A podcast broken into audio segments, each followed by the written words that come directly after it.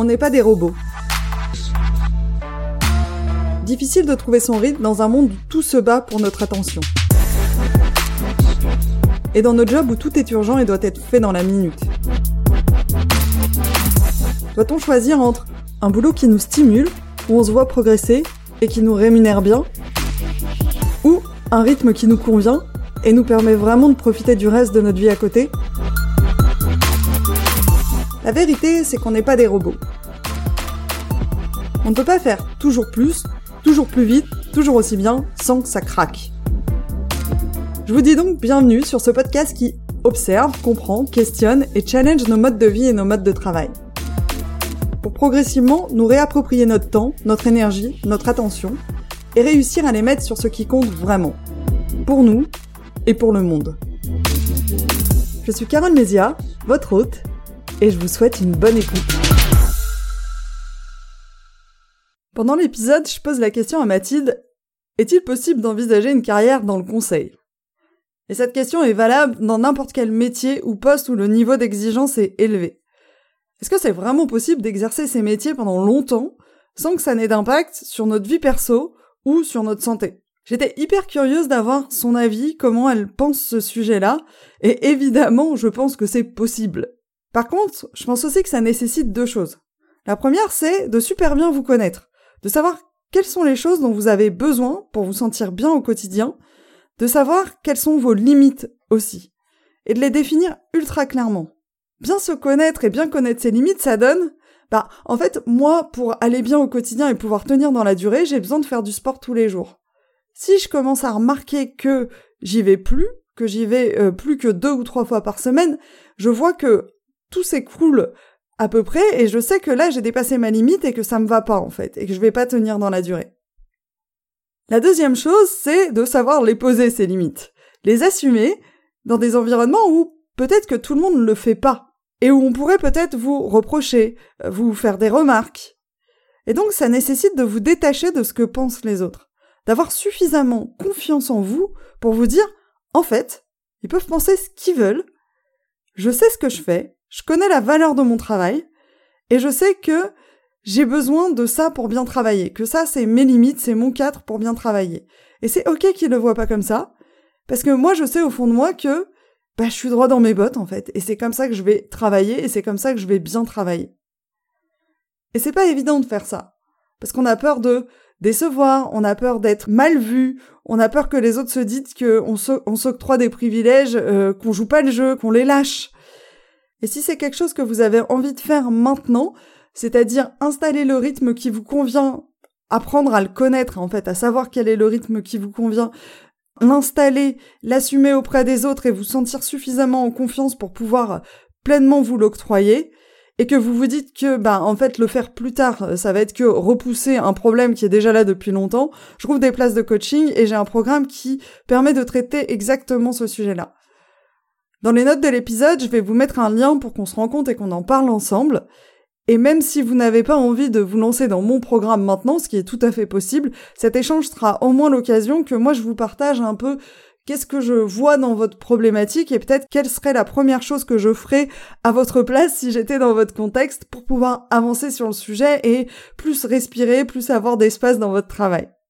Et que vous puissiez en sortir avec au moins une action euh, concrète à mettre en place après le call. Merci de m'avoir écouté, je vous laisse avec ma conversation avec Mathilde Cause. Bienvenue dans cette interview où je reçois aujourd'hui Mathilde Decauze, qui est euh, directrice des ressources humaines chez euh, Mazar France, euh, un cabinet de conseil, et qui est également présidente du Lab RH, qui réunit des startups et grandes entreprises autour des sujets d'innovation RH. Et justement, Mathilde, tu as plein de casquettes, et, ces différentes casquettes me donnent envie d'aborder plein de sujets, mais notamment trois qui, j'imagine, ont des liens entre eux. le premier sujet, c'est celui de la valeur du travail et du lien qu'on fait entre cette valeur du travail et euh, le temps investi et l'effort fourni pour le réaliser.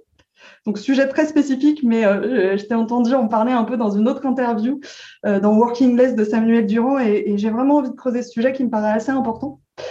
Le second, c'est euh, d'aborder euh, les spécificités du métier du conseil. J'ai fait dix ans de conseil en cybersécurité et du coup, j'accompagne aussi beaucoup de consultants euh, dans mes coachings. C'est un métier exigeant qu'on envisage souvent pour un début de carrière, mais qu'on a tendance à considérer comme trop prenant pour l'exercer dans la durée.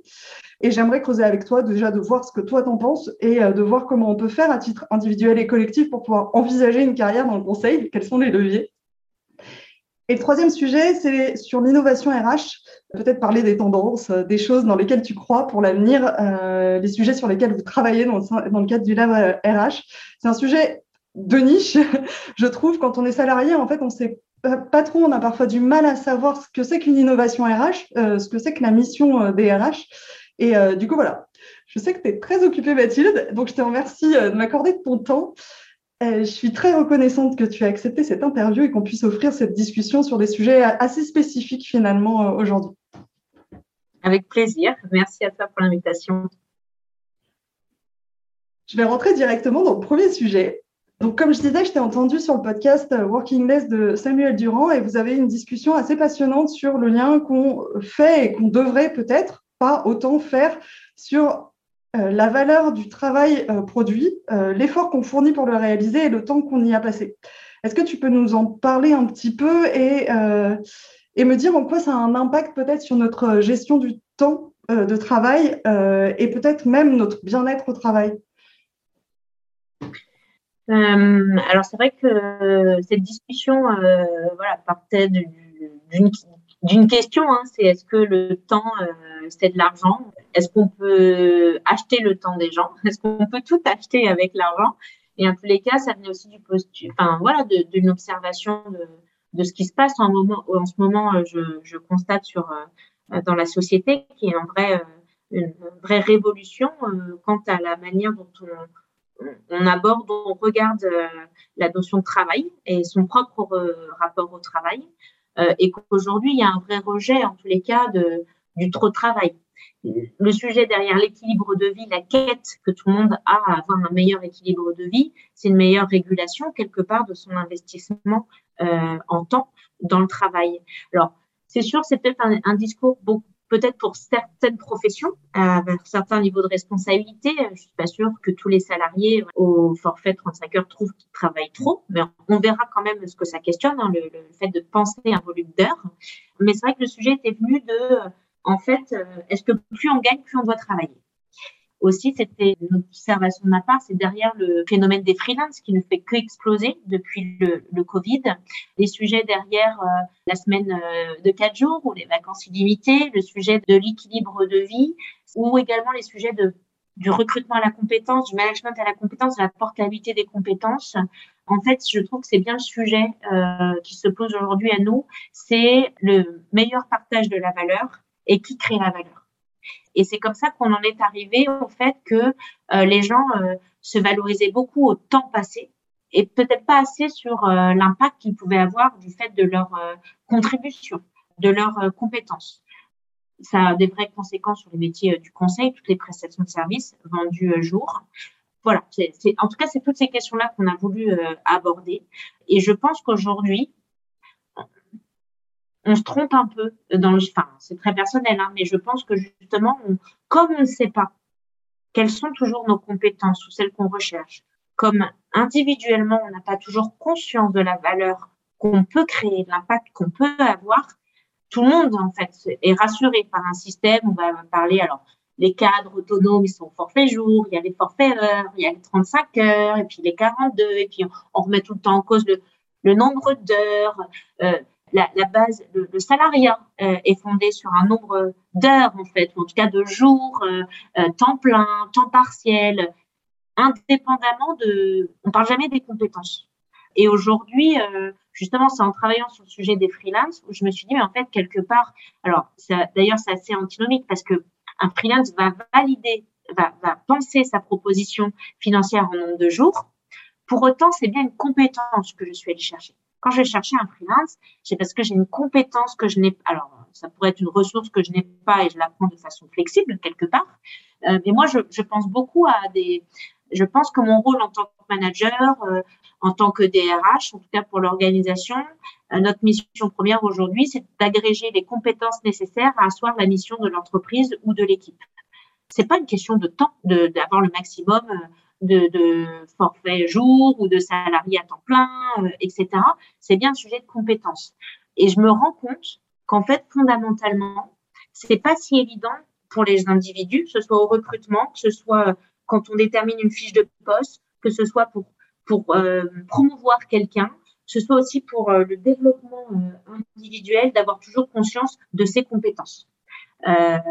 et du coup, quelque part, les compétences, moi je pense que c'est l'asset des gens, c'est ce que les gens ont à vendre. Mm-hmm. Aujourd'hui, c'est un monde de plus en plus complexe où justement on a de plus en plus besoin de compétences quand on cherche à recruter des gens, c'est bien des compétences qu'on recherche. C'est pas, pardon, des bras, des jambes ou un, temps de cerveau disponible ou un temps de mise à disposition pour l'organisation. Quand je cherche quelqu'un pour développer mes, mes produits technologiques, je cherche des compétences particulières. Si j'ai besoin de quelqu'un pour manager une équipe, c'est bien des soft skills que je vais rechercher, c'est des compétences particulières, indépendamment du, de la notion de temps. Euh, et, je pense que ce sujet se porte de plus en plus, surtout quand on monte à responsabilité, parce que euh, aujourd'hui les modèles de dirigeants, de CEO, mais même de DRH, moi on me pose la question, oh, mais le temps, tu ne devais pas avoir de vie.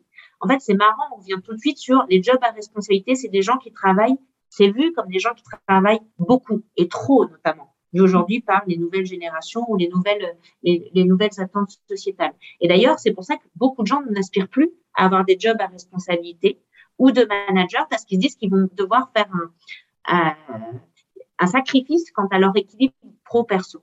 Et c'est là où je me suis dit, mais après tout, est-ce que euh, mon salaire vient récompenser le temps que je vais passer pour Mazar? Mm. Mais dans ce cas-là, euh, si c'est juste le temps, n'importe qui peut y consacrer autant de temps que moi. Si c'est qu'une question de temps, je suis interchangeable quelque part. Ou est-ce que c'est euh, pour une contribution que moi je peux donner donc un impact, une valeur que je peux créer pour l'organisation et pas quelqu'un d'autre? Moi, je pense que tout le monde ne peut pas être euh, euh CEO d'une boîte, euh, leader ou manager. Tout le monde n'en a pas envie, mais peut-être que tout le monde à un instant T n'en est pas capable, On n'a pas encore toutes les compétences. Donc voilà, je m'éparpille un peu, mais c'était tous ces mmh. éléments-là qui nous ont fait aussi, c'est mieux d'avoir avoir ce sujet-là. Et moi, je suis convaincue qu'aujourd'hui, la crise du travail vient notamment du fait que un manque de reconnaissance de sa propre valeur et donc sa propre création de valeur. Pourquoi les gens quittent le salariat et se mettent à leur compte et quand ils me disent je suis freelance, Mathilde, je trouve du sens quand je me lève le matin? Parce qu'en fait, générer de l'activité par soi-même, c'est prendre conscience très court terme, immédiatement, de la valeur qu'on crée et donc de sa valeur à soi. Euh, c'est marrant, c'est que les, derniers, les dernières décennies, la valeur travail était beaucoup par le statut qu'on avait dans l'organisation, euh, la place qu'on avait dans une entreprise, le titre qu'on avait.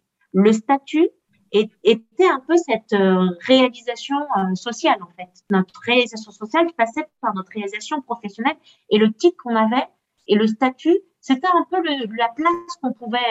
aujourd'hui, déjà, je trouve ça fou, voilà, mais aujourd'hui, c'est complètement obsolète. Je pense que l'enjeu à l'heure de la révolution numérique, de l'éducation positive, de la recherche accrue d'émancipation des individus, euh, de la capacité aussi à chacun d'être beaucoup plus conscient de, de, de, son soi. Et donc, on, on parle souvent de, des individualités qui ne s'opposent pas au collectif. D'ailleurs, on parlera après du collectif derrière. Mais je pense que on ne faut pas opposer les individus au collectif. Euh, je pense qu'un individu, il faut être d'abord un individu pour créer un bon collectif sinon le collectif nous aliène. Et en fait, ça, j'ai commencé aussi à en prendre conscience quand euh, j'ai travaillé autour d'un concept qui s'appelle euh, l'OBS. OBSE, c'est l'engagement basé sur le self-esteem. Donc, c'est en gros, c'est un concept qui dit que les organisations qui développent l'estime de soi des gens contribuent à de l'engagement. Dans le sens où il y a l'être humain est en recherche d'une chose, c'est l'estime de soi au sens j'ai besoin de me sentir fier et surtout, j'ai besoin de me sentir utile aux autres. En tous les cas, une organisation qui va développer ça a de grandes chances de me voir rester parce qu'en fait, c'est hyper gratifiant. C'est la reconnaissance. En fait, ça, c'est, c'est peut-être ce que recherche le plus tout individu avant l'ascension sociale, la rémunération. Quand on dit le sens, les gens sont en quête de sens, c'est qu'ils veulent se sentir utiles. Mais utile, ça ne veut pas dire forcément pour certains, ça va être travailler dans une entreprise à mission, c'est avoir une mission sociale, environnementale, mais être utile, c'est surtout servir les autres. Moi, je me sens très utile si, en tant que DRH, je peux faire en sorte que le quotidien de mes collaborateurs soit de mieux en mieux chaque jour. Je travaille pas, euh, je chauffe pas le monde, je chauffe pas la terre, hein, mais j'y vois quand même euh, du sens. Et donc, cette caisse de sens, j'ai constaté qu'elle se matérialisait beaucoup chez les gens aussi par cette conscience de ce moi singulier. Si on est noyé dans un collectif, c'est difficile de prendre conscience de son soi. Alors, faut faire attention. Il faut pas que le soi passe avant le collectif. Mais je pense que je ne crois pas au collectif de certaines nations complètement asservies pour la nation, la valeur travail. En fait, je, voilà, les autres passent avant nous. Non, je pense qu'aujourd'hui, on est il faut pas que le soi passe avant les autres, mais je pense que on ne peut pas construire un collectif euh, vertueux euh, sans travailler sur les individualités. Et pour travailler sur une individualité, c'est-à-dire faire en sorte que chaque individu se sente bien, il faut être bien dans ses baskets pour créer ce collectif vertueux. Pour être bien dans ses baskets, faut avoir conscience de ses assets. Parce que c'est ça qui nous rend fiers. C'est ça qui va faire que quand je suis manager, je vais être un bon manager. Quand je vais être un leader, je vais être un bon leader. Et en fait, tous les sujets aujourd'hui que je constate de, dysfonctionnement dans les organisations viennent d'un manque de confiance individuelle. Et ce, manque de confiance, on peut le gommer en faisant prendre conscience justement aux gens de leurs assets, de leurs compétences. C'est aussi pour ça qu'aujourd'hui, la valeur de travail est en train de changer. Parce que inconsciemment, je pense que chaque individu a compris ça.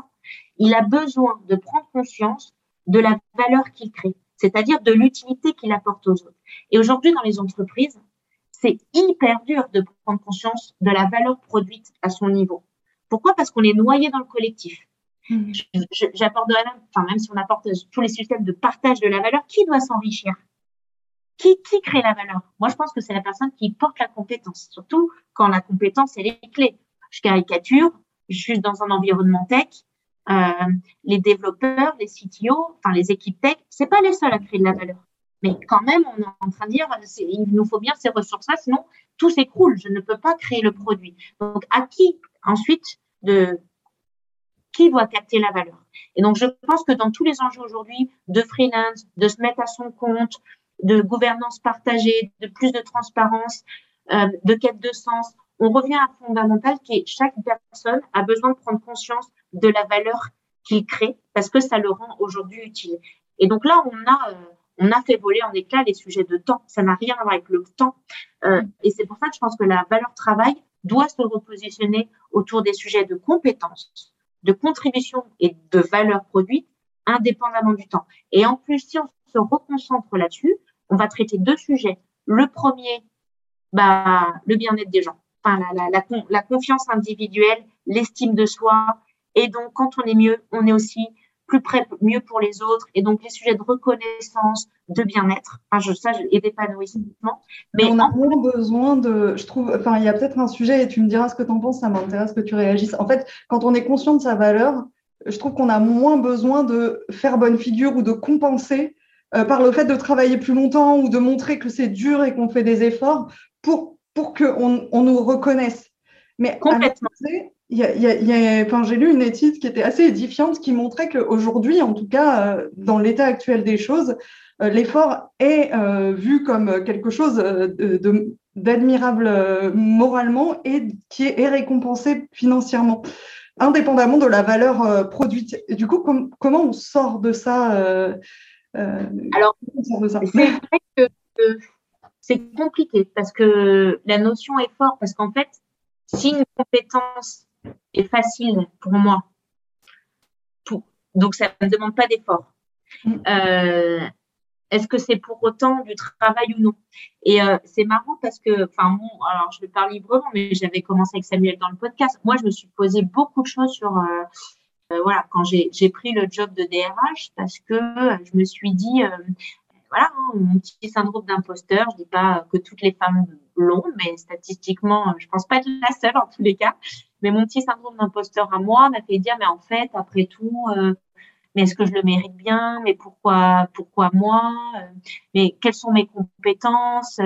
J'ai eu qu'une notion, c'est de me sentir euh, utile. Et l'utile, même la notion d'utilité, elle était vachement renvoyée par le regard qu'ont les autres sur ta propre contribution. Et, euh, et donc, du coup, ça m'a questionné. Je me suis dit, après quoi mes valeurs? J'ai pris conscience de compétences que j'avais. Et en fait, je me suis posé la question de, mais est-ce que ça crée de la valeur pour les organisations quand en plus c'est quelque chose qui me procure du plaisir et qui est facile chez moi? Est-ce que c'est vraiment du travail? Et du coup, est-ce que c'est créateur de valeur? Et moi, c'est vrai que j'aime prendre plaisir au travail. Enfin, alors, l'effort n'est pas des plaisirs on va voir, c'est que je pense qu'il faut dissocier l'effort de la pénibilité. C'est deux choses différentes. Parfois, on assimile la pénibilité à l'effort. L'effort, c'est très gratifiant. Parce que avoir tout facilement, c'est pas toujours non plus épanouissant. Se battre pour quelque chose, euh, avoir beaucoup travaillé, c'est la propre satisfaction qu'on va se donner à soi, de dire je l'ai réussi, j'y suis allé, je suis allé le chercher. Donc, euh, je suis pas que sur du plaisir ou du facile, J'aime aussi la, réalisation par l'effort. Et je pense que ça, il faut pas qu'on l'oublie. On est peut-être dans un monde où on voudrait effacer l'effort. On voudrait que dans oisiveté, plaisir, facilité. L'effort a du bon. Parce que parfois, quand on veut aller chercher des choses, des challenges, se mettre en risque, c'est de l'effort. Mais c'est pas la même chose que la pénibilité. Hein. Je, l'effort, c'est la, c'est le travail. Ouais, c'est le fait de dire est-ce que c'est plutôt quelque chose de naturel, de, qui m'arrive facilement, indépendamment de j'aime ou j'aime pas, en fait. Mm. Et c'est vrai qu'on mélange un petit peu tout. Moi, je pense que l'effort est bien et en même temps, c'est aussi bien de pouvoir de temps en temps s'appuyer sur des choses faciles. Donc, ce qu'on mm. appelle des vraies compétences faciles, parce que bah, c'est plus facile de le mettre en œuvre. Donc, on, dit souvent, hein, plutôt que de vouloir travailler les points qui sont à améliorer, il faut mieux s'appuyer sur ces assets parce que c'est facile pour nous et plus c'est facile, plus le fait de le reproduire est, plaisant et donc plus il y a de facilité à s'améliorer. Je vous donne un, je donne un exemple, hein. parce que moi, tout s'est posé la question sur mes, je trouve que je suis assez active en prise de parole à l'extérieur de Mazar. J'ai toujours aimé ça. Et euh, c'est pas du tout être sur le devant de la scène, comme j'ai fait de la danse, et je fais toujours de la danse, et j'ai adoré faire des spectacles euh, de fin d'année. Je pense qu'il y a un truc dans le spectacle que j'aime bien. Et pour autant, quand j'ai commencé professionnellement, je savais pas faire. Mais j'aimais tellement qu'en fait, je savais pas, mais j'y retournais. Il y avait cette petite adrénaline, la première prise de parole devant 300 personnes, je bafouais, j'étais rouge. Mais il y avait cette adrénaline, c'est, je sens que j'aime bien et j'y vais. Et, c'est là où je dis, quand c'est plaisant, on y retourne. Et ça se tombe bien, c'est que sur les prises de parole, il n'y a qu'une chose pour devenir un bon en prise de parole, c'est de le faire, le faire, le faire, le faire. Donc c'est devenu, en plus après plaisir, quelque chose facile chez moi. Mais comme c'est facile aujourd'hui, parfois je m'en veux le faire dans le sens me dire mais est-ce que euh, c'est vraiment du travail de faire un truc? Est-ce que est-ce qu'on n'est pas dans une société qui te fait culpabiliser quand le, travail n'est que plaisir? On a l'impression qu'il faut aller au bagne au travail. Bon courage le lundi matin. Ah, enfin vendredi, enfin week-end délivré. On a, je pense, c'est très culturel en France. On a une notion très euh, pénible du travail qui fait que quand son travail il est facile, il est plaisant, il est plaisir, bah, j'en étais venue à me culpabiliser, en fait, en me disant, mais est-ce que je suis vraiment payée pour ça, pour faire un truc que j'aime bien et qui me procure du plaisir Double culpabilisation. et c'est comme ça. aussi, euh, enfin, euh, dans le regard que portent les autres sur cette compétence que toi tu exerces facilement, est-ce qu'il n'y a pas aussi un peu ce poids de euh, on peut entendre des trucs du genre non mais de toute façon elle fait que des trucs qui lui plaisent ou alors enfin alors, Bon, déjà, je pense que ça fait partie de mon métier. En tant que DRH, moi, je pense qu'un DRH aujourd'hui, en 2023, c'est pas le seul, mais il doit incarner sa marque employeur, il doit sortir, il doit aller pitcher. Enfin, je, si on veut incarner sa politique RH. Après, tous les DRH ne font pas ça. Moi, je suis convaincue que c'est au-delà du fait que j'aime, je n'aimerais pas, c'est ma mission.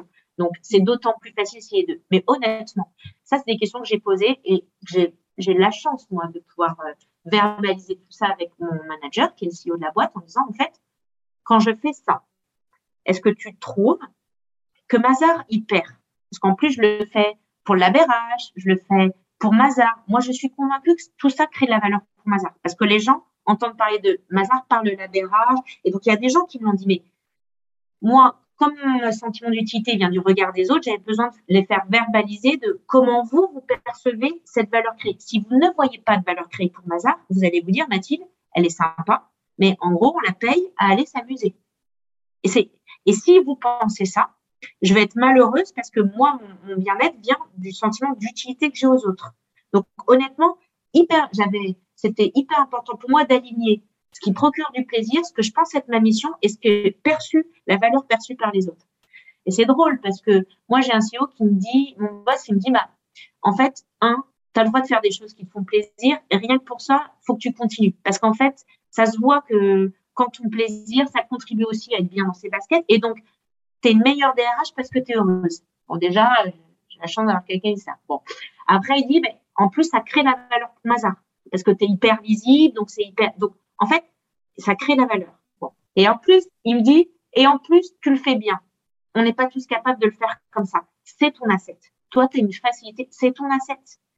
Et en fait, euh, je me rends compte que tout le monde ne pense pas comme ça. Bien sûr, j'ai des jeunes qui me disent ah là là, euh, bah, avant, euh, plutôt que d'aller sur les plateaux télé. Tu... Et en fait, je me rends compte que est-ce que c'est pas par jalousie? Est-ce que c'est pas est-ce que le fait d'avoir posé la question explicitement a permis de mettre cette conscience et de... Parce que des fois, en fait, peut-être que juste le fait de, de, se poser la question, en fait, ça permet de, à la personne de se dire non, en fait, enfin, oui, effectivement, ça a de la valeur. Ou peut-être même, bah, en fait, peut-être que ce qui gêne, c'est que je pense pas que ça n'apporte, euh, ça apporte autant de valeur. Et dans ce cas, bah, il faut voir comment on fait euh, pour que bah, tout le monde y trouve du sens, quoi.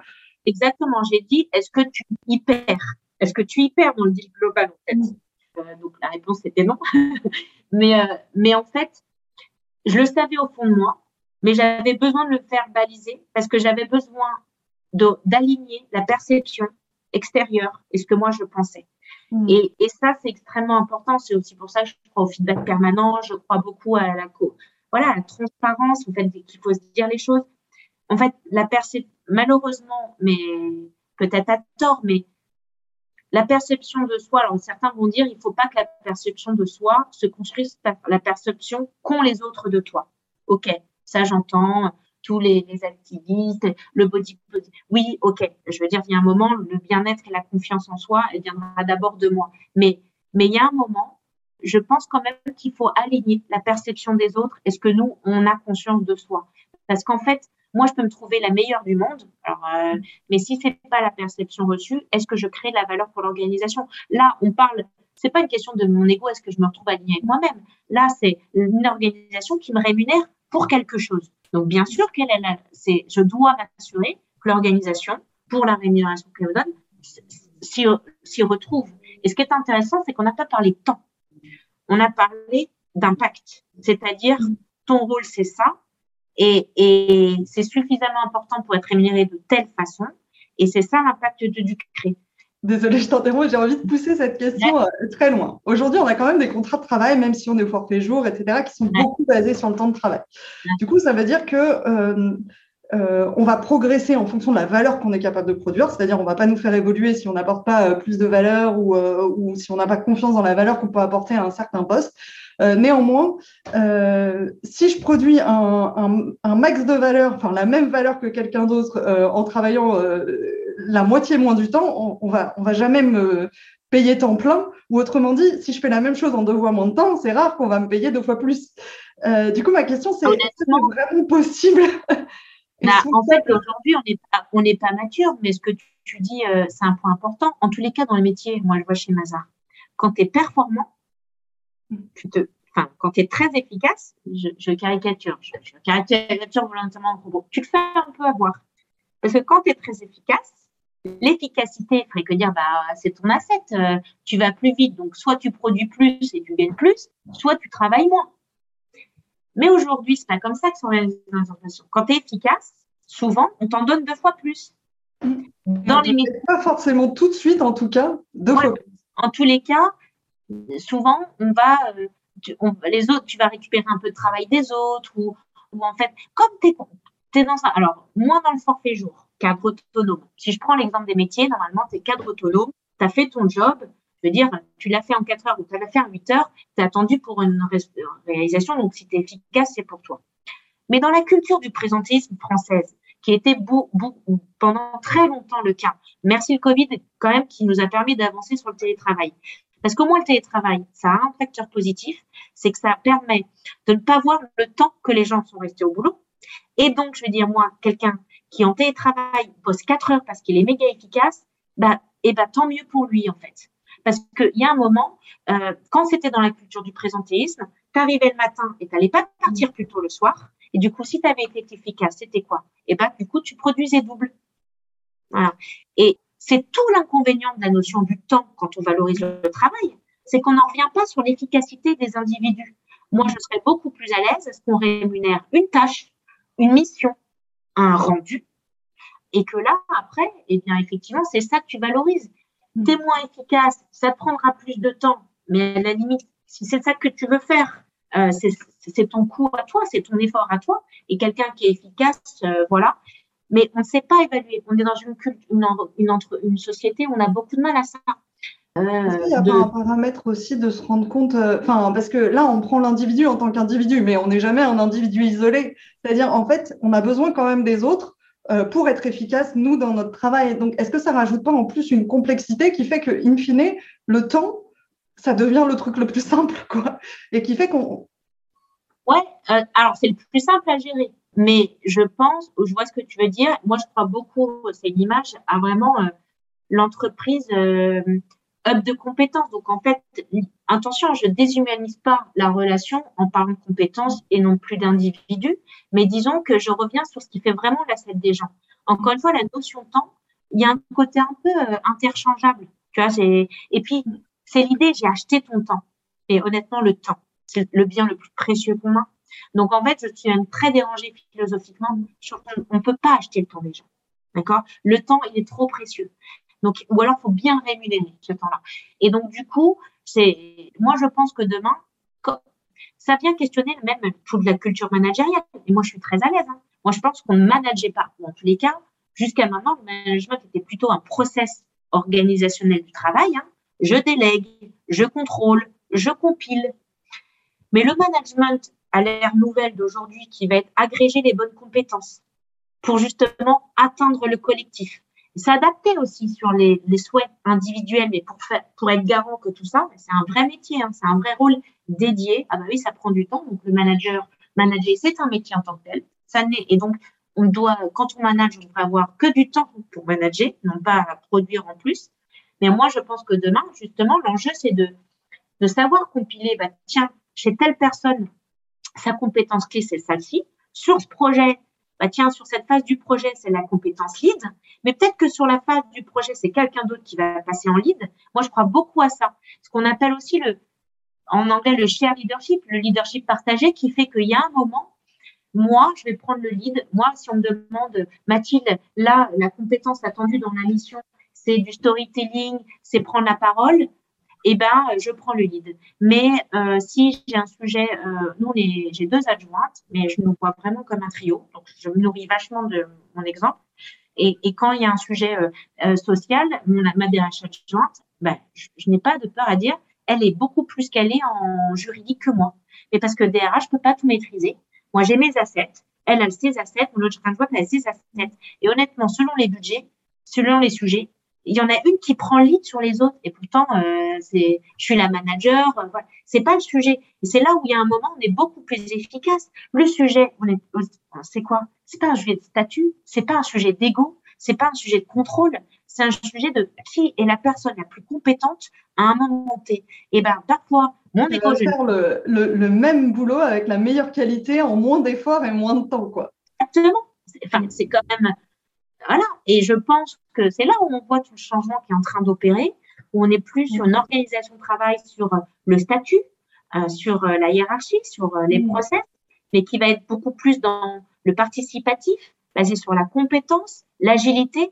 Quelque part, on vient repenser le, ce qui mmh. constitue nos, nos, nos organisations. Et, et, pour moi, la valeur travail-temps, c'était le monde d'hier. Aujourd'hui, il faut qu'on invente ce nouveau temps du travail qui est beaucoup plus orienté de mais qu'est-ce que j'apporte moi comme compétence? Hmm.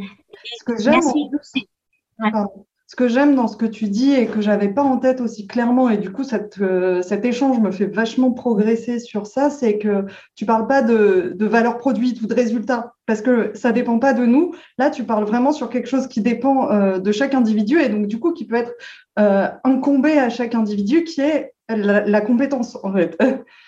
Oui, Complètement, parce qu'après, alors déjà, parfois, il faut un agrégat de compétences pour réaliser quelque chose, donc comme tu le dis, collectif. Et puis après, euh, euh, l'idée, c'est pas chacun. En, ouais, comme tu dis, c'est je ne noie pas, je ne me perds pas dans le collectif. Le collectif est toujours le résultat à atteindre. Mais c'est juste que plutôt que de dire le collectif, c'est 5 heures de pardon de, de Géraldine, 10 heures de Sophie, 5 heures de Thomas, et voilà, c'est les compétences d'un tel, un tel, un tel. Et après, c'est ça qui, qui, qui, doit fonctionner. Donc, c'est une autre approche qui, je pense, est beaucoup plus valorisante. Et je, dans tout ce que j'observe aujourd'hui, encore une fois, sur le freelancing, je parlais encore à quelqu'un qui, qui s'est mis à son compte et qui dit, mais tu vois, Mathilde, quand à la fin de l'année, j'ai généré tant de chiffres d'affaires, alors au début, c'est peut-être que 20 000, 30 000, 50 000, je dis pas, c'est moi qui les, mais la fierté que ça fait aujourd'hui, pourquoi les gens quittent les grands comptes? Mais parce que quand ils disent je perds du sens, mais en fait, je ne sais plus à quoi je sers. Quelle est la valeur que moi, à quoi je contribue produite? Et encore une fois, c'est pas une question de KPI, de résultats, de, de chiffre d'affaires, de c'est euh, la valeur produite, c'est la, c'est la, la, compétence que j'apporte qui est un élément constitutif pour atteindre le résultat. Mmh. Et, et c'est valoriser ça, en fait. Je, et c'est ce qui permettra aussi de, de considérer les gens pour ce qu'ils sont réellement mmh. et pas euh, le temps qu'ils ont. Enfin, je pense que ça résoudrait plein de mots aujourd'hui euh, sur les sujets de, de, reconnaissance, de confiance en soi, de, de, de juste répartition de la valeur. Euh, voilà, c'est tout. Ouais, tous ces sujets-là.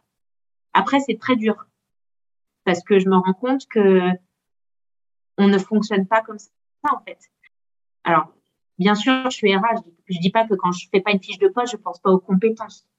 Mais je me rends compte que dans les interactions au sein de l'organisation, on pense très peu compétences. On ramène très peu à la compétence. Combien de fois je dis, mais attends, est-ce que c'est le bon casting pour le poste?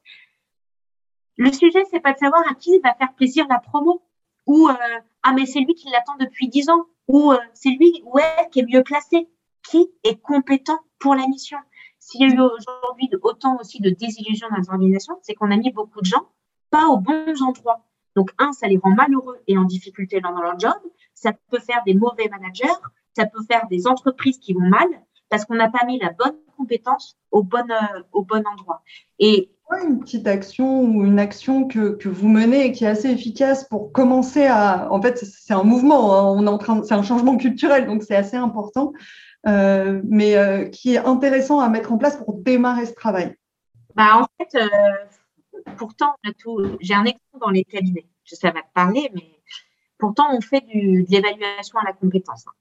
Mais en fait, je me rends compte que nous, on a bien dessiné un référentiel de compétences, on a notre référentiel de compétences, et derrière chaque niveau d'expérience, on a un certain niveau de compétences.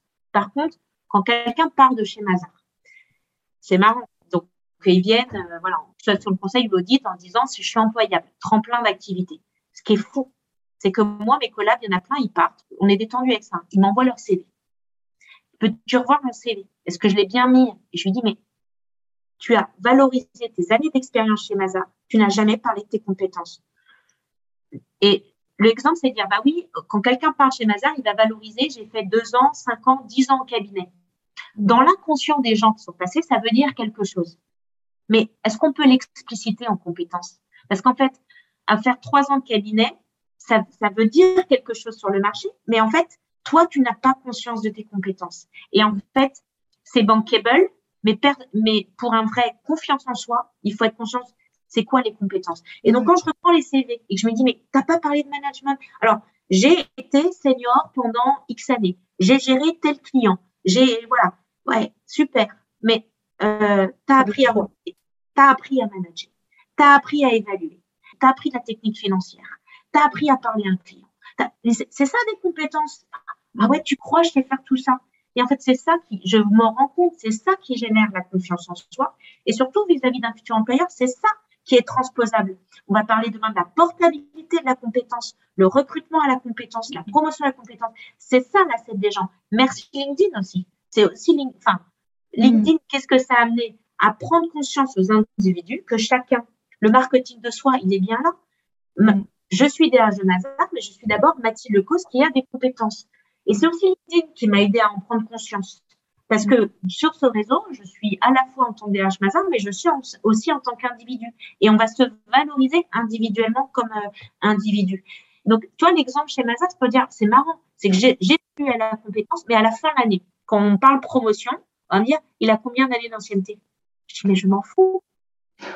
Mais c'est le système éducatif hein, qu'on est là. On est en train de répliquer dans beaucoup de promotions le en fait, euh, mais ça fait combien d'années? Mais en fait, tu sais quoi, même, si je te promets parce que tu as tant d'années d'ancienneté et qu'en fait, inconsciemment, ça veut dire que tu as validé tant de compétences, tu ne seras pas fier de toi-même si tu tu n'es pas sûr de tes assets et mmh. de tes compétences.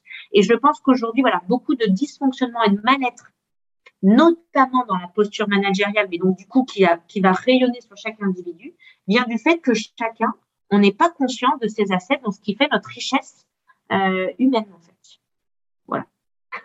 C'est super intéressant. J'ai envie de passer au deuxième sujet parce que sinon on n'aura pas le temps de, tout aborder. Le deuxième sujet, c'est le métier du conseil. On a commencé, en fait, ça fait une transition, euh, ce que tu venais de dire. En fait, souvent, euh, on, devient consultant à la sortie de notre école d'ingé, de commerce, enfin, voilà. Et on se dit, euh, je vais faire ça quelques années, ça va me permettre justement de développer des compétences qu'on n'est pas capable de valoriser après, peut-être euh, aussi bien euh, à la hauteur de ce qu'on a fait. Mais, mais je vais pas faire ça tout le temps parce que c'est ultra prenant et que, enfin voilà, j'ai pas envie de travailler, enfin autant que ça le requiert, etc. C'est un métier ultra exigeant, il faut être ultra flexible. En fait, on a plein de choses derrière. Déjà, est-ce que tu partages ça ou c'est mon prisme à moi? Et, et comment on peut faire, enfin en fait, je vais poser la question de manière très large et après on pourra aller dans le plus spécifique, mais est-ce que c'est possible de faire une carrière dans le conseil et comment on peut le faire dans des bonnes conditions? Alors oui, enfin je et je constate que par rapport à d'autres métiers, notamment chez Mazar qu'on fait, peut-être que le métier du conseil, c'est le métier qui se présage le plus de carrière, entre guillemets. C'est-à-dire qu'en fait, je constate, j'observe que euh, on va changer de cabinet, mais en général, les carrières de consultants sont assez longues c'est comme, euh, comme d'autres métiers, c'est extrêmement formateur. C'est un peu une école de la vie. Mm. Je caricature, euh, comme euh, la prépa peut être un certain modèle, je dis pas que c'est le meilleur, mais c'est un modèle d'apprentissage, comme les apprentissages, le tour du monde et l'année sabbatique est un apprentissage, comme l'engagement associatif est un apprentissage. Il y a des choses comme ça, voilà. Et, et c'est sûr, il y a beaucoup de méthodologies, de, de, de, de schéma de pensée. Enfin, donc euh, voilà, donc il y a plein de choses qui sont la capacité d'adaptation, la flexibilité, l'agilité, plein de choses qu'on apprend. Il y a les métiers du conseil, notamment par une grande diversité d'environnements, de missions, d'interactions. Donc c'est ça aussi qui est extrêmement euh, euh, formateur. Je, je pense qu'on peut être consultant de carrière. en tout cas, rien ne s'y oppose. Je constate juste que ce n'est plus, c'est de moins en moins l'inspiration des consultants, dans le sens où, en tous les cas, quelque chose que j'observe, c'est une crise de sens autour du métier du consultant, euh, parce que, en fait, il y a consultant et consultant. Enfin, je pense que le problème, c'est que dans le conseil, on peut mettre énormément de choses. C'est sûr que euh, quand on se dit consultant, pardon, je rempoque un peu, j'en fais parfois la caractère observer de dire, euh, bah, justement, je sors d'école, j'apprends et j'arrive en posture haute dans une entreprise pour l'expliquer, vous devriez faire, il y a qu'à Faucon, faudrait faire comme ci, comme ci, comme ça. Des consultants m'ont déjà dit, bah, au bout d'un moment, bon, déjà, euh, il y en a que ça amuse, mais il y en a que ça n'amuse pas d'être dans cette posture, c'est-à-dire euh, l'humilité arrive en disant, mais en fait, je débute, j'apprends, j'adore, mais c'est vrai que c'est, voilà, ça questionne. Et surtout, moi, j'ai de plus en plus de consultants qui viennent me voir en disant, mais j'aimerais passer de l'autre côté. J'aimerais mettre les mains dedans. En fait, à force de dire, il y a d'être un peu dans la. Parfois, euh, je dis pas que tous les consultants sont comme ça.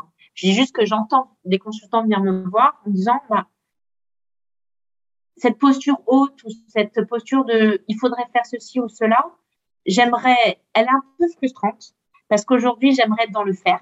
En fait, j'aimerais être dans le, le, le, voir les opérations. Donc, il y a un côté, voilà, un peu frustrant. Et, euh, et je et j'entends la quête de sens. En fait, le souci, en tout cas, un, manque de sens de consultant qui justement, ça reste trop dans le théorique ou en tout cas euh, pas assez dans l'opérationnalité et du coup se disent combien de fois j'ai eu des gens qui disent, mais en fait, j'ai besoin de passer de l'autre côté pour euh, me sentir moins imposteur, c'est-à-dire en fait vivre ce que je préconise mais que je n'ai jamais vécu. Je sais pas si je suis claire. Donc en fait, bien sûr, être... aussi. Alors moi, je me souviens, euh, j'avais fait une mission. Alors j'étais toute jeune consultante, je pense que je devais avoir un an d'expérience. J'avais fait une mission où j'avais fait une analyse de risque d'un data center. Euh, où j'avais donné euh, des précos, et puis du coup, je fais ma mission, ça dure 3-4 mois parce que je fais des interviews, machin et tout, puis je laisse mon, mon livrable. Et en fait, ça avait ce côté, mais en fait, je ne sais pas ce qu'ils vont en faire. Et je suis revenue deux ans après, sur le même contexte, etc. Et du coup, il y a quelqu'un qui débarque dans mon bureau, euh, parce que là, j'étais sur place, et qui me dit, mais tu peux m'expliquer ce que tu avais mis là, parce qu'on est en train de dérouler le plan. Il y a aussi une notion de... Euh, parfois, on n'est pas dans le faire, et parfois, il y a aussi cette notion de... En fait, je ne sais pas ce qu'ils vont faire derrière, et du coup, comme je ne perçois pas la, je ne peux pas percevoir l'impact qu'a eu ce qu'elle fait. Et ce jour-là, je me suis dit, mais en fait, parfois, nos clients, ils utilisent ce qu'on fait, en fait. Euh, Complètement. Ça, là, ce que tu dis, ouais, je pense que ça, c'est un des trucs que j'entends de plus en plus. C'est-à-dire, en fait, tout ça pourquoi et, et on revient au premier sujet, c'est que comme chacun, on a besoin de percevoir la valeur créée, enfin, c'est ce qui nous, honnêtement, quand on dit on est en charge de sens, c'est de comprendre à quoi on sert et ce qu'on fait, à quoi ça sert. Donc, si on ne voit pas de valeur créée, quelle qu'elle soit, en fait, on se dit qu'on sert à rien, tout simplement. Et donc, individuellement, ça va nous créer du mal, un mal-être. Parce qu'en fait, euh, si on se dit que tout le temps qu'on passe au boulot ne sert à rien, notre vie ne sert à rien, donc on sert à rien, bien, on voit le, truc, etc. Donc oui, je pense que c'est le côté frustrant et euh, du métier du conseil qui est de ne pas voir le, le, côté delivery et opérationnel de la chose. Euh, et donc, moi, j'ai de plus en plus de gens qui me disent, j'ai la nécessité, j'éprouve la nécessité de passer de l'autre côté pour enfin vivre, mieux comprendre aussi. Il y a un peu parfois un, sentiment d'imposture en mode, euh, en fait, j'ai à force de donner des conseils, mais je l'ai jamais fait par moi-même. Donc, mm. c'est bizarre de donner des conseils. Euh, c'est ça que je mets parfois posture haute. Attention, hein, tous mm. les consultants sont pas du tout en posture haute. J'en fais pas du tout. Euh, mm. je dis que ça arrive parfois que ce soit perçu ainsi, notamment par les consultants. Et donc, je te rejoins, il y a, cette notion de dire, mais à quoi tout ça, ça sert? Faire des PowerPoint, euh, des présentations et, des plans stratégiques, si ça n'est jamais mis en œuvre, mon boulot donc ne sert à rien. Je pense que le job de conseil, bien sûr, il a beaucoup de sens. On peut apporter beaucoup de valeur en faisant du conseil. Mais, euh, peut-être, tout dépend de la manière dont on l'aborde, euh, la manière aussi dont les clients nous font vraiment confiance. Et ça, en fait, c'est un peu indépendant de nous.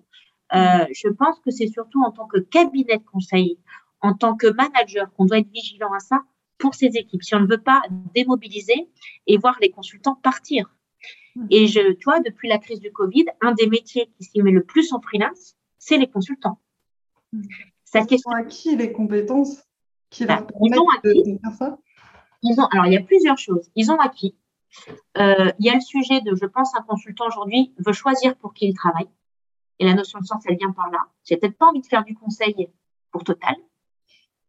Voilà, par exemple. Donc, euh, et quand je travaille dans un cabinet de conseil, je n'ai pas vraiment le choix des cabinets. Enfin, le cabinet peut avoir une politique, bien sûr, mais en tant que voilà. Donc, je pense qu'il y a un peu euh, cette notion de dire, en fait, mes services, c'est pas n'importe qui que j'ai envie de les vendre. Mm. Et donc, cette notion de, je reprends le contrôle sur mes assets, hein, mes compétences, je n'ai pas envie de les mettre au profit de tout le monde de la même manière. Ça, il faut l'entendre comme message pour les consultants. Et puis, je pense aussi que ah, il y a plein de missions de conseil, c'est de la mise à disposition. Alors ça, j'adore la mise à disposition. Ça, je pense que la mise à disposition, c'est fini. Parce que la mise à disposition, donc on est en train de dire qu'on a embauché quelqu'un, qu'on met à disposition, le client paye pour cette personne, et c'est là où va se questionner la captation de valeur. Qui reçoit quoi au bout du moment? Les consultants, ils savent très bien. Quand je vois aujourd'hui que euh, la différence quand on est freelance ou salarié. Alors, il faut dire que c'est la France, hein, mais le salariat, c'est taxé presque à hauteur de 50 entre, euh, entre ce qu'on va gagner euh, brut et ce qu'on va récupérer après impôt. Je veux dire, la captation de valeur, déjà, elle est énorme. Aujourd'hui, en freelance, c'est ça. Un consultant, il se dit, mais qu'est-ce que je vais. Elle va où la valeur entre je me facture moi-même, je vais récupérer beaucoup d'argent et je suis en salariat. Mm. Et là, je ne parle même pas du quels, les associés, quelle, quelle valeur ils vont capter, qu'est-ce qui va retenir vos associés, aux strates intermédiaires, etc. Et dans la mise à disposition, moi, il y a quelque chose, je regarde, celui qui crée la valeur, ah là, pour le coup, il n'y a pas beaucoup d'intermédiaires. Hein. C'est celui qui est mis à disposition. Donc, il y a un moment, je peux, si les consultants quittent autant les cabinets, il faut se questionner sur la rétribution du partage de la valeur. Qui capte la valeur? Elle va où la valeur? Le sujet des rémunérations, des marchés, les compétences, elles sont pénuriques. Voilà. Toutes ces questions-là sont vraiment posées sur la table. Et je pense que quand on voit aujourd'hui les plateformes de freelance qui sont en train d'exploser et qui sont en train d'équiper les cabinets de conseil en ressources, mm. j'ai envie de dire, en tant que cabinet de conseil, il faut se repositionner sur notre création de valeur demain. Parce que ça va, les mm. clients vont arrêter de nous payer pour porter des contrats en salariat. Mm. Le jour où le marché du freelancing, nos clients, ils contractent déjà directement avec des freelances. Et, pareil pour les, en fait, pareil pour les, euh, les personnes qu'on recrute, dans les cabinets de conseil. C'est-à-dire, en fait, j'ai besoin d'avoir un deal qui m'apporte plus que euh, je vais aller chez tel client que je pourrais aller euh, contacter directement. Et maintenant, je suis mis à disposition pendant un an chez un client. Je vois pas mes équipes de cabinet. Payée. Je gagnerais 30 ou 40% plus si j'étais freelance.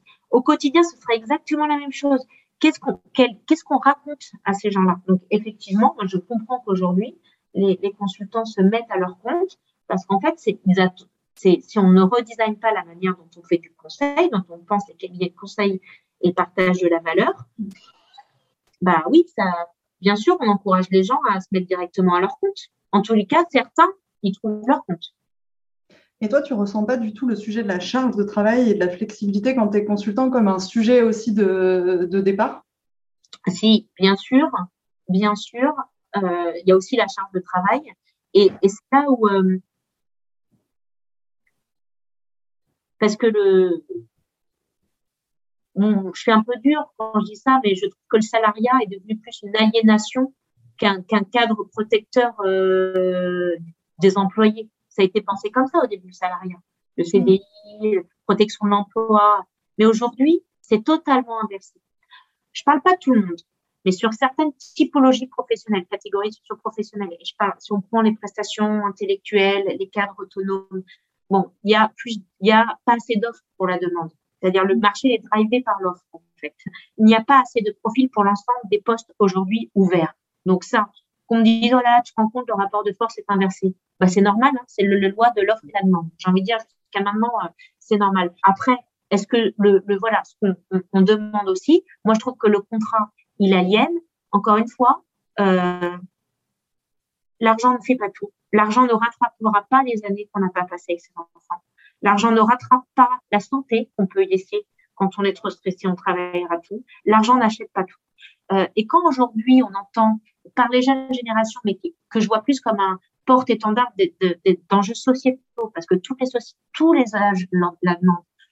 On n'assure pas une meilleure vie professionnelle, on veut une meilleure vie tout court. Mm. Et donc, c'est là où il y a un vrai changement peut-être avec les baby boomers qui voyaient vraiment l'ascension sociale comme la réussite ultime de vie. Aujourd'hui, la vie professionnelle n'est qu'un élément de réussite au sein de sa vie. Réussir sa vie, c'est réussir sa vie tout court professionnel, personnel, social, familial, etc.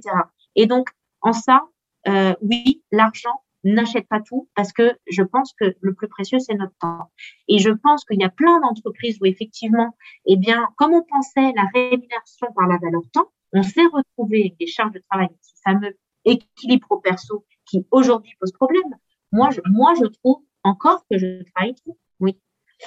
Euh, pourtant, j'ai travaillé sur mon impact, sur ma valeur, j'en parle avec l'équipe et tout. Mais il y a un moment, je, je, c'est difficile de se mettre en marche d'un système global, d'un système global. Donc moi, j'appelle à dire, je veux pas être la seule à me battre là-dessus, mais il y a un moment, oui, c'est, c'est, même moi, je me pose ça. Je pense que les sujets d'équilibre de vie, quand je vois des gens qui ont tout donné leur job et que le jour ils se retrouvent en tête, en, à la retraite ou en tête de santé, enfin, tout ça, c'est une aberration. Il n'y a qu'en France. Hein.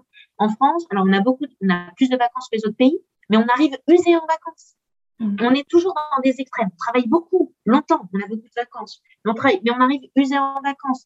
Et en fait, je pense que la vie, on attend beaucoup plus euh, d'homogénéité. Donc, dans tout ça pour dire que dans les conseils, les cabinets, oui, les gens partent trop, mais parfois même, je viens de prendre conscience que c'est pas toujours dû à l'organisation. Chez Mazar, on est dans une organisation où les gens se parlent bien, on n'a pas les managers, on n'a pas la valeur travailler beaucoup, etc. Pour autant, je vois, vais raconter l'exemple d'une consultante, elle se reconnaîtra, qui est venue me voir il y a quelques semaines, qui est, c'est quelqu'un de super engagé, une consultante qui adore nos missions. Elle, vient me voir, elle me dit, j'adore Mazar, j'adore mon manager, j'adore mes équipes. Ça devient le problème, en fait. Pourquoi? Parce qu'en fait, je suis à un moment de ma vie où j'ai besoin de réguler mon investissement travail différemment. Je lui ai dit, bah, pas de problème. Pourquoi tu n'as pas envisagé un temps partiel? Pas obligé de faire un temps plein. Tu peux aussi me dire, mais Mathilde, je veux travailler que huit mois de l'année, six mois de l'année, trois jours. Tout ça, on peut le faire aujourd'hui. Des contrats euh, partiels, annualisés, mensualisés, etc. Et elle me dit, j'ai trouvé ça hyper intéressant, elle me dit, mais le problème, Mathilde, c'est que si je passe à temps partiel, je sais comment ça se passer. Quand il y aura un coup quand il y aura une mission, quand il y aura une urgence, je me culpabiliserai si je ne suis pas à bord avec les autres.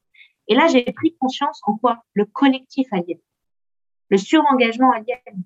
Parce que, en fait, quand on est à te mettre en difficulté santé, par culpabilité de lâcher le collectif, et c'est ça, moi, que je, j'ai à gérer dans mon organisation.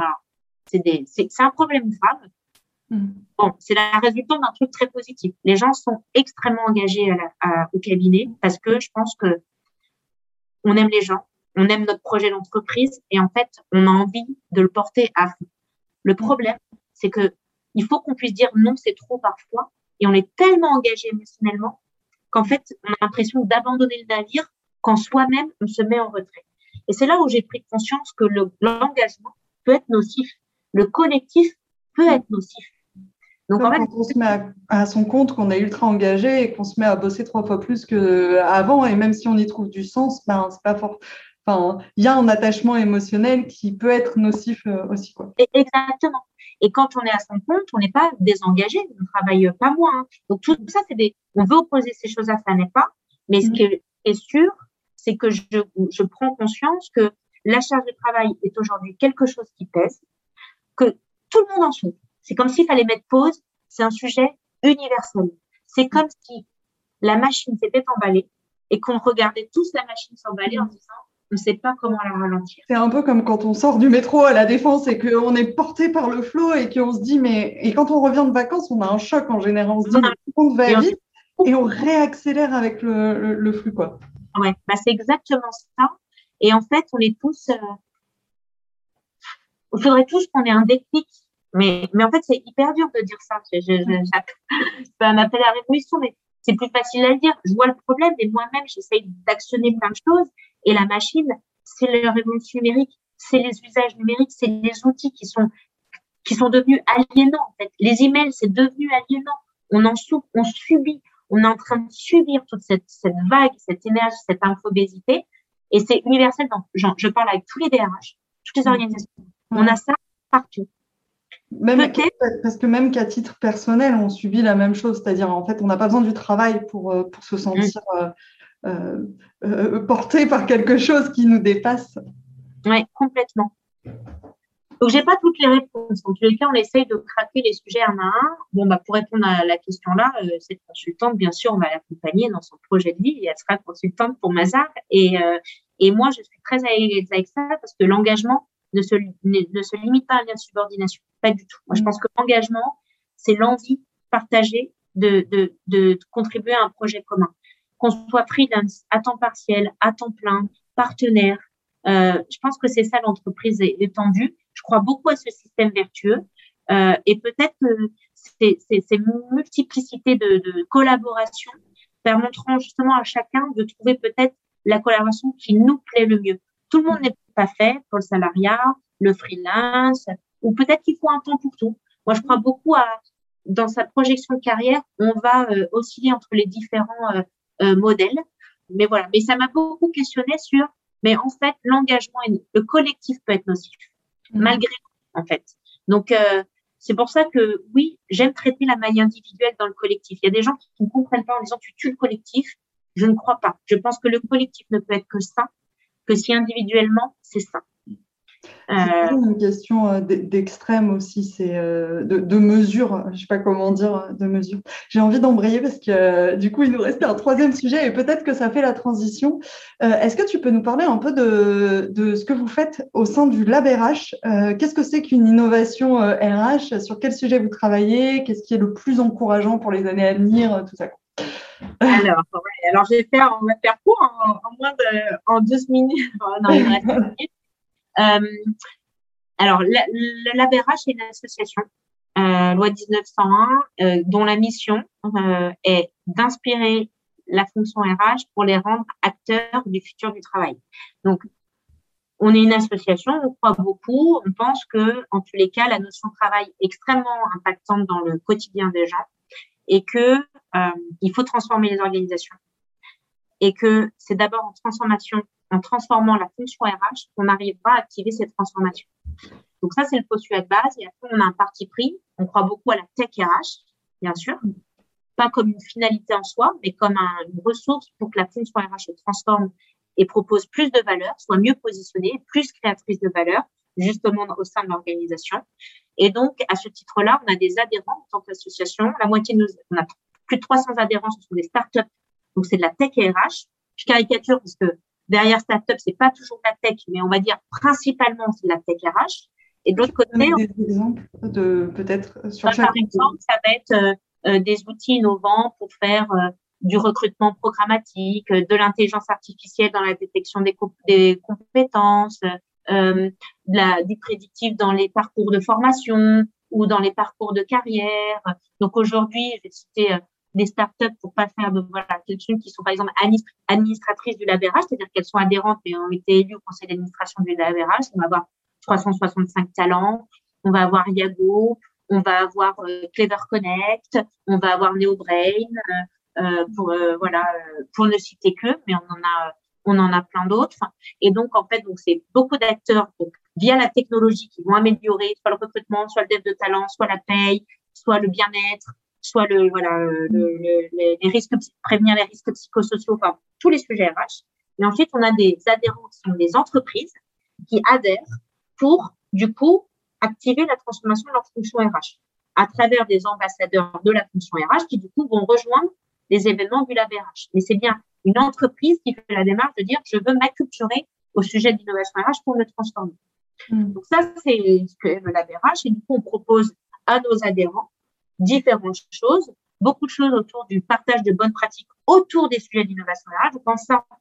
On n'est pas une association professionnelle comme l'Association nationale des DRH, la DRH, qui est l'association professionnelle de la fonction RH, mm.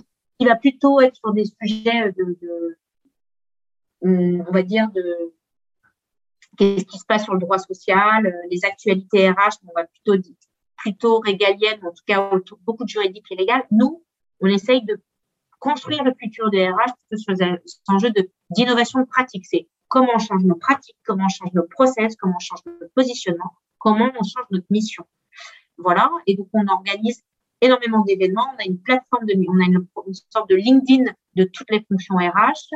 Euh, on a beaucoup de, de contenu. Euh, donc, par exemple, on va traiter le recrutement. Ça va être toutes les nouvelles pratiques autour du recrutement. C'est quoi le recrutement programmatique? C'est quoi le marketing RH dans le recrutement? C'est quoi mm. l'IA dans la détection des compétences demain? Comment on recrutera son CV Comment voilà, comment on, aspire à tout ça? Mais ça peut être aussi des sujets de euh, euh, aussi d'innovation sociale, pas RH.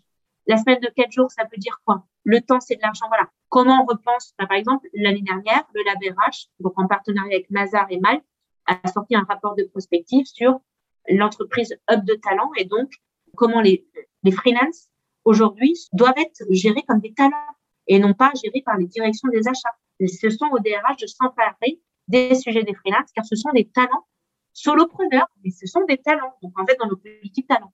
Et donc, ça, par exemple, c'est un sujet, les RH mais pourquoi vous parlez de ça? on essaye aussi d'avoir des angles, c'est des parties pris de ce qu'on mm-hmm. pense doit être la fonction aujourd'hui et demain.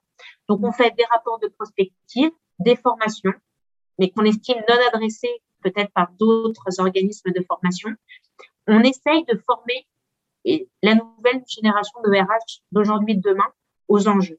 Euh, c'est vrai qu'initialement, la fonction RH, c'était quand même une, fonction venant du juridique, du social, du droit. Et donc, euh, euh, il a fallu importer dans cette fonction les compétences data. On parlait de compétences. aujourd'hui, je raisonne pas du tout profil. Hein. Moi, je raisonne compétences. Dans ma DRH, j'ai besoin de toi comme compétences de la data, de la tech, du marketing, de la communication, du juridique, des process, des connaissances métiers, des, des soft skills, parce qu'en fait, c'est un métier d'humain, donc euh, l'intelligence émotionnelle. En fait, je, et en fait, quand je recrute quelqu'un, je me dis, mais quelles sont ses compétences et quelles sont les compétences nécessaires pour la fonction RH Je m'en fous, j'ai de la reconversion professionnelle, j'ai des gens qui n'ont jamais fait de RH de leur vie. Je ne suis pas issue de la filière RH, je n'aurais jamais dû faire des RH. Euh, je viens de la finance, j'ai euh, des freelances, j'ai 10% de freelance dans mon équipe, j'ai des c'est ça aujourd'hui, je pense, voilà, des enjeux des organisations. Et donc, là, la, le LabRH essaye ça, donc est plutôt à la fois un think tank, donc énormément de contenu, prospectif et actuel, mais on essaye aussi de mettre en action les RH. Donc, on fait beaucoup de recherches appliquées. Donc, on accompagne aussi des projets de transformation des fonctions RH. Ou, par exemple, il y a beaucoup de, des équipes RH qui acculturent, souvent dans les gros corporates, on a des RH dédiés à l'acculturation des fonctions RH sur les enjeux d'innovation. Et donc, c'est, ils vont venir au lab RH pour venir chercher des stands d'innovation et inspirer ensuite leur réseau RH dans leurs organisations. Tu me dis si ça clarifie. Si, si, c'est, euh, c'est hyper intéressant. On va pas avoir le temps de, euh, d'aller plus loin. J'ai quelques petites questions de fin euh, à répondre hyper rapidement. Qu'est-ce que tu fais quand toi, tu te sens débordé euh, J'essaye de redescendre en pression. Déjà, quand je suis débordée, euh, en fait, euh, j'essaye de me reprojeter sur le court terme, moyen terme. Donc déjà, je reprends l'agenda. Euh, qu'est-ce que je cut? Comment je il y a le comment je refais descendre la pression? Sinon, tu n'as pas les idées claires. Redescendre la pression, retrouve-toi des soupapes. Annule des trucs. Voilà. Donc euh, voilà. Je, je sors beaucoup euh, on pourrait croire que c'est contre-productif quand on est débordé, mais parfois sortir de la tête de l'eau, moi je vois à quel point être ouvert sur l'extérieur me nourrit énormément. Déjà, ça me rend meilleur professionnel, parce que l'innovation, souvent, elle vient, et je vais, je vais à la rencontre de l'innovation, je vais rencontrer des gens, et ça me donne des idées, où je, me dis, tiens, je vais prendre ça, mais surtout, ça, je partage beaucoup entre pairs, enfin, c'est bien d'avoir des regards extérieurs. Moi, je me questionne beaucoup, j'ai toujours besoin de mettre en confrontation par mmh. rapport à l'extérieur, aussi de l'entreprise, mais aussi de mes équipes, à qui euh, je beaucoup de choses. Mais des, voilà quand je me sens débordée, parce que souvent c'est une impression. Qu'est-ce, qu'est-ce que ça veut, ça veut dire débordée? Euh, Souvent, en tout cas, quand je, je, sens que je suis débordée, surtout je monte en pression. quand je mmh. redescends tout de suite. Euh, voilà. Donc, euh, j'ai mes petites soupapes. Est-ce que tu as des routines ou des fondamentaux euh, dans ton quotidien euh, qui te maintiennent ou que tu, ne peux pas ne pas faire parce que sinon tu sens que ça euh, rien ne va plus? Ben, hum, J'aime bien prendre le temps le matin et avec mes enfants. C'est une journée où je me dis si je suis déjà en speed tout le temps, alors je ne sais pas que c'est tout le temps facile, hein, mais mais je me rends compte que euh, les emmener à l'école euh, le matin, voilà, il y a des choses comme ça, c'est mon petit rituel qui me permet de mieux commencer. Alors, je ne pas que j'y arrive tous les jours, puis on, je partage tout avec mon mari, mais euh, mais disons que il y a quand même cette notion de voilà, il y a des choses plus importantes, c'est bien de se les rappeler.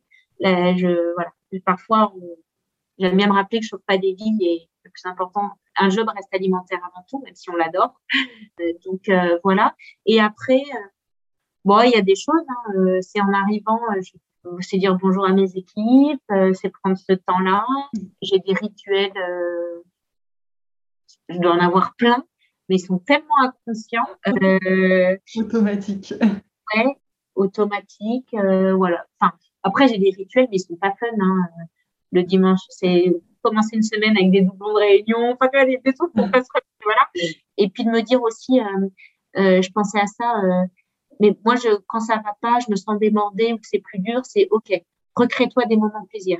Donc, des projets avec des gens que tu aimes bien. Retrouve tes moments avec tes équipes. Ouais, je prends plus à les équipes. Voilà. C'est qu'en fait, il y a des moments, on va dire, mets-toi en pause et ça, c'est un peu mes rituels. Faire le bilan. Est-ce que j'ai des choses qui m'ont fait plaisir? Euh... Alors, on va, on va se dire, mais écoutez, que, on a l'impression que c'est dur, ma vie, mais Mais euh, non, après, le job d'un DRH, c'est pas facile tous les jours. il, faut. Je, je fais très attention à ma jauge d'énergie et d'enthousiasme. Euh, si je râle trop, c'est pas du tout ma nature, c'est que ça va pas. Donc, il faut que j'aille euh, faire un point de bon, bon Pour finir, est-ce que tu as un message en lien ou non avec le sujet qu'on a abordé qui te tient à cœur de partager?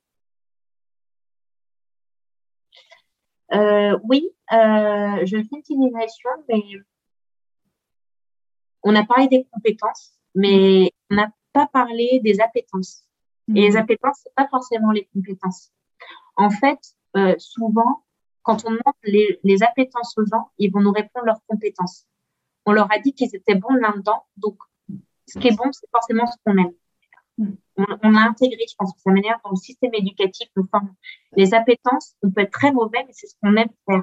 L'exemple de la prise de parole, moi, au début, ça a toujours été une appétence. C'est devenu une compétence, mais au début, ça l'était pas. J'étais hmm. mauvaise exercice, pourtant j'aimais ça. Donc, euh, moi, ce que je trouve intéressant, c'est d'essayer de développer les appétences. Et en fait, prendre le temps aussi de se dire, mais qu'est-ce qu'on aime bien faire? Encore une fois, euh, c'est pas dire qu'on fait bien et que c'est facile, mais, mais c'est mieux d'essayer de trouver un job où, il y a des tâches qui procurent du plaisir, des choses qu'on aime faire comme exercice. Et donc, euh, voilà, ce petit conseil, c'est essayer de se poser la question, mais en fait, c'est quoi mes appétences? Mmh. Pas si facile à trouver. Mm. Merci beaucoup Mathilde. On arrive à la fin euh, de l'épisode. Euh, si on veut en savoir plus sur toi, sur le labérage, euh, ou te contacter, ou voilà, comment est-ce qu'on peut le faire? LinkedIn. Je suis assez efficace sur LinkedIn, je paraît. Moi, c'est voilà. Normalement, tout est à jour, je suis très active. J'essaie de répondre aux messages, commentaires. Voilà. Super. Eh ben merci, merci beaucoup. C'était hyper riche. Euh, j'espère que les personnes qui nous écoutent en auront tiré autant que j'en ai tiré. Euh, merci beaucoup. Merci beaucoup à toi. C'était un plaisir. Je ne peux que partager ce que dit Mathilde de manière ultra pertinente pendant notre conversation. Être conscient de vos compétences, de la valeur que vous apportez, est la clé pour vous sentir en confiance professionnellement et être capable de prendre plus de risques et de passer à l'étape suivante en vous sentant solide sur vos appuis. Vous autorisez à suivre vos appétences, les choses que vous aimez faire mais sur lesquelles vous n'êtes pas forcément bon ou encore bon, c'est une clé essentielle pour vous sentir épanoui dans votre travail et avoir l'impression de vous développer en tant que personne. Et ces deux sujets ne sont pas simples du tout. Ça nécessite un travail, un vrai travail d'introspection pour identifier ce à quoi vous êtes bon, là où vous avez envie de progresser et vous autorisez à assumer tout ça, sans avoir peur de décevoir, que ça vous porte préjudice, que ça vous empêche d'être bien vu et donc de continuer à ce qu'on vous attribue les projets les plus sympas de votre environnement. Si vous avez envie de faire ce travail de fond maintenant, dans les prochaines semaines, pour que dans six mois, donc à la rentrée en septembre, vous ayez passé un cap en termes de prise de recul sur votre carrière, j'ai trois places ouvertes pour mon programme de coaching qui démarre maintenant. J'enregistre cette intro début mars, donc j'espère que ce sera toujours d'actualité. Je vous mets le lien pour qu'on en parle euh, ensemble juste en dessous. Et vraiment, n'hésitez pas si vous sentez que ça peut vous aider.